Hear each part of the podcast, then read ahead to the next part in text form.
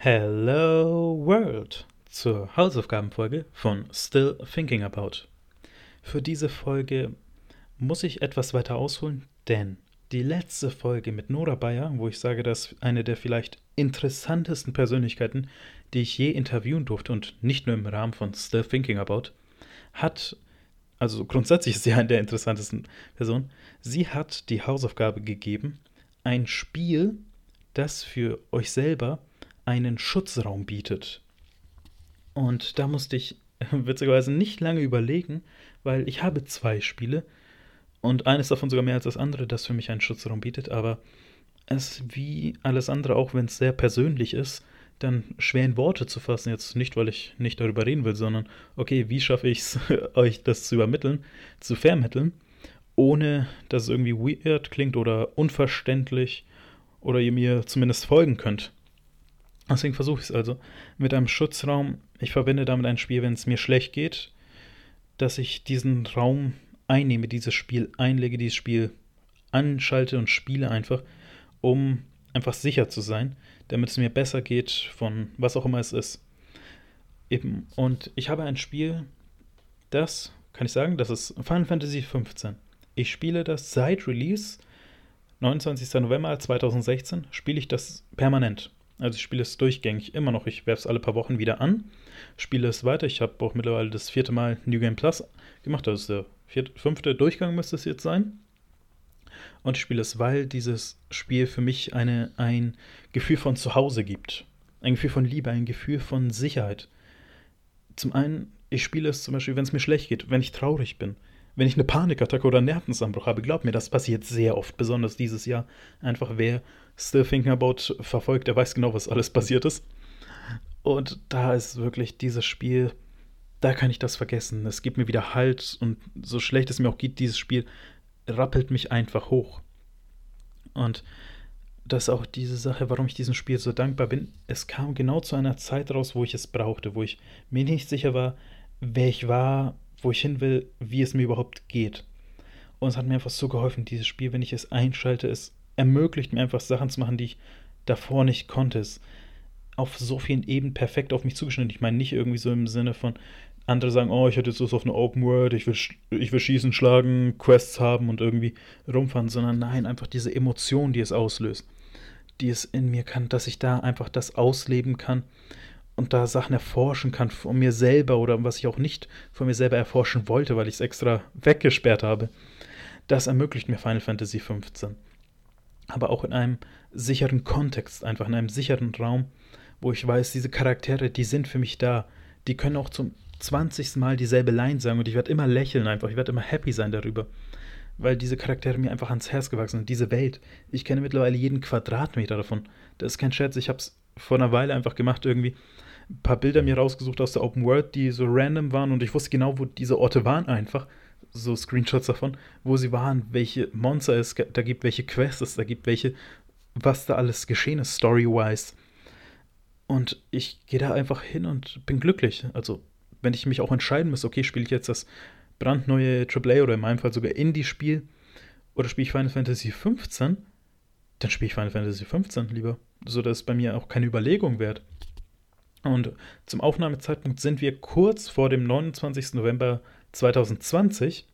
Das heißt, vor dem Geburtstag von Final Fantasy XV. Und an diesem Tag spiele ich immer, also ich spiele auch so, spiele ich das Spiel immer, aber an dem Tag spiele ich nie was anderes außer Final Fantasy XV. Wo ich mir denke, keine Ahnung, ich mache irgendwas in der Welt rumfahren, ein neues Spiel beginnen, einfach irgendwie einen der DLCs spielen. Letztes Jahr war ich angeln, ich habe einen kompletten Nach. Deswegen liebe ich das Spiel ich immer was Neues, finde ich nach drei Jahren habe ich ein komplett neues Gebiet entdeckt. So was ich dachte, okay, das ist, glaube ich, nicht begehbar, weil da irgendwie eine Invisible Wall ist. Nein, ich konnte da hingehen. Das ist der Teil im äh, Nordwesten beim Vesperpool, also das große Wassersumpfgebiet, wo ich mit einem Chocobo mir dachte, okay, die können ja schwimmen. Aber wenn ich zu weit aufs Wasser hinausgehe, kommt bestimmt irgendwie, es dreht so automatisch um oder es kommt eine Invisible Wall. Nein, es ging so weit, dass ich zu kleinen Inseln gehen konnte, wo ich angeln konnte Und ich liebe das Angeln in Final Fantasy XV. Ich habe, keine Ahnung, ich habe mittlerweile ungefähr 500 Stunden auf Final Fantasy XV drauf, was nicht gelogen ist. Das, ich habe es vor kurzem mal nachgecheckt. Also Hauptspiel plus die DLCs plus den Multiplayer, den ich im Singleplayer gespielt habe, weil der ziemlich ganz geil ist, ein Monster Hunter Light. Ich habe im Angeln locker 70 Stunden drin. Das ist kein Scherz, ich habe mehrere Tage einfach nur geangelt, mal über eine sehr lange Zeit hinweg. Einfach so, ich hatte nichts zu tun, ich gehe an einen Spot, angel, vergesse die Welt um mich herum und nicht nur die virtuelle Welt, sondern die reale Welt um mich herum auch. Und gehe dann an den nächsten Spot, angel dort irgendwie alles leer. Ich habe mir auch extra eine Liste ausgedruckt, wo ich welche Fische haben kann, weil ich unbedingt mal alle haben will. Und ich will mir auch unbedingt noch Final Fantasy 15, das Monster of the Deep, einfach mal holen. Aber ich will das halt in einem Kontext spielen, wo ich dann einfach wirklich nichts zu tun habe, wo ich einfach sagen kann, okay, ich will jetzt die Welt um mich herum ausschalten und weiterangeln. Aber zu Final Fantasy 15 muss ich dann, das war, was ich meinte, dass ihr mir folgen könnt, einfach, äh, um wieder auf gerade Bahn zu kommen. Es gibt noch ein zweites Spiel, das für mich so einen Schutzraum und ein Gefühl von Zuhause hat. Und zwar die Stadt Kamurocho. Beziehungsweise der Stadtteil Kamurocho von Tokio aus den Yakuza-Spielen. Und bei Yakuza gibt es auch um die 200 Teile. Okay, um die 10 Teile sind in den letzten drei, vier Jahren erschienen. Und sie spielen zum Großteil immer in derselben Stadt. Oder sie beinhalten immer dieselbe Stadt, das ist Kamurocho. Das ist, das ist sehr stark angelehnt, beziehungsweise fast schon eine 1 zu 1 Kopie von Kabukicho, dem Rotlichtbezirk von Tokio. Und dadurch, dass eben so viele Teile in demselben Stadtteil spielen, derselben Spielwelt, ist es eben ein, entweder können Sie sagen, okay, das ist einfach same, same, but different. Aber in meinem Fall ist es einfach ein Gefühl von Sicherheit oder auch Gewissheit, die ich da bekomme.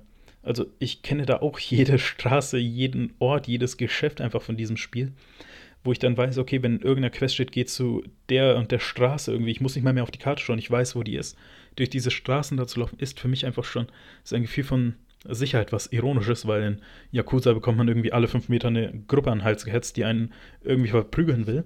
Aber auch ein Gefühl von Zuhause einfach, weil diese Stadt, ja, wenn man die Yakuza-Spiele gespielt hat, dann erobert man sich diese Stadt.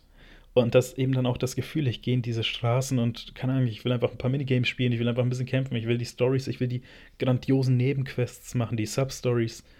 Aber dann ist auch einfach so, dass alles da einem an Herz wächst, also ans Herz wächst. Also es ist unmöglich, Yakuza zu machen, ohne Kamurocho zu beinhalten. Deswegen, diese Stadt ist einfach, einfach unmöglich von dieser Spieleserie zu trennen. Selbst in Spielen wie jetzt Yakuza 7 spiele ich aktuell. Da ist diese Stadt auch am Anfang enthalten, aber es gibt noch eine neue Stadt, die auch unglaublich gut ist. Also Ichijun, Ichujin. Die Stadt ist noch ein bisschen neu. Ich bin erst gerade beim fünften Kapitel und habe erst 40 Stunden drin. Ich habe eine Menge Nebenstuff gemacht, frag nicht.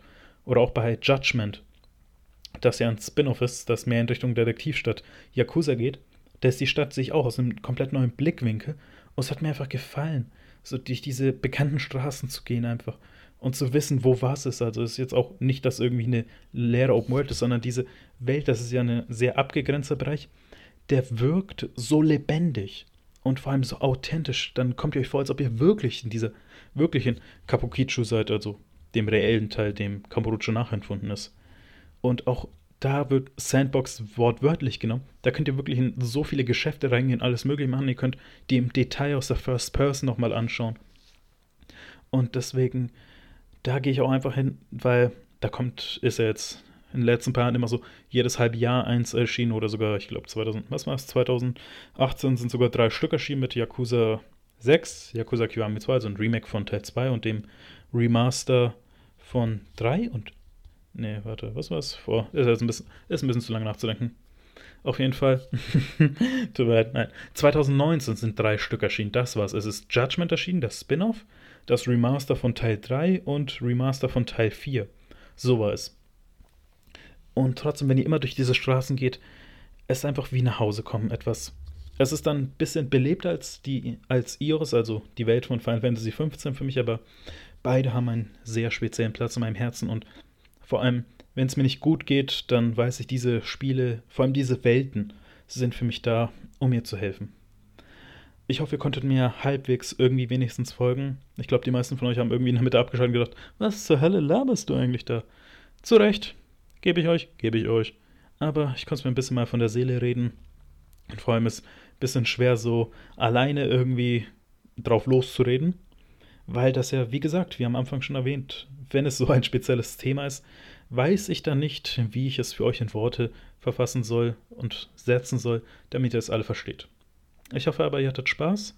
Und wenn ihr mehr zu diesen Themen Schutzraum, Lebensraum, Gestaltungsraum, Eskapismus und Kanon hören wollt, dann hört in die unglaubliche Folge mit Nora Bayer nochmal rein. Denn sie hat so viel Spaß gemacht und ich kann euch versprechen, es kommt noch eine zweite Folge mit ihr, die höchstwahrscheinlich noch viel ernstere Themen ansprechen wird. Ich war euer Adriano und ich kann nur noch sagen, goodbye and good night.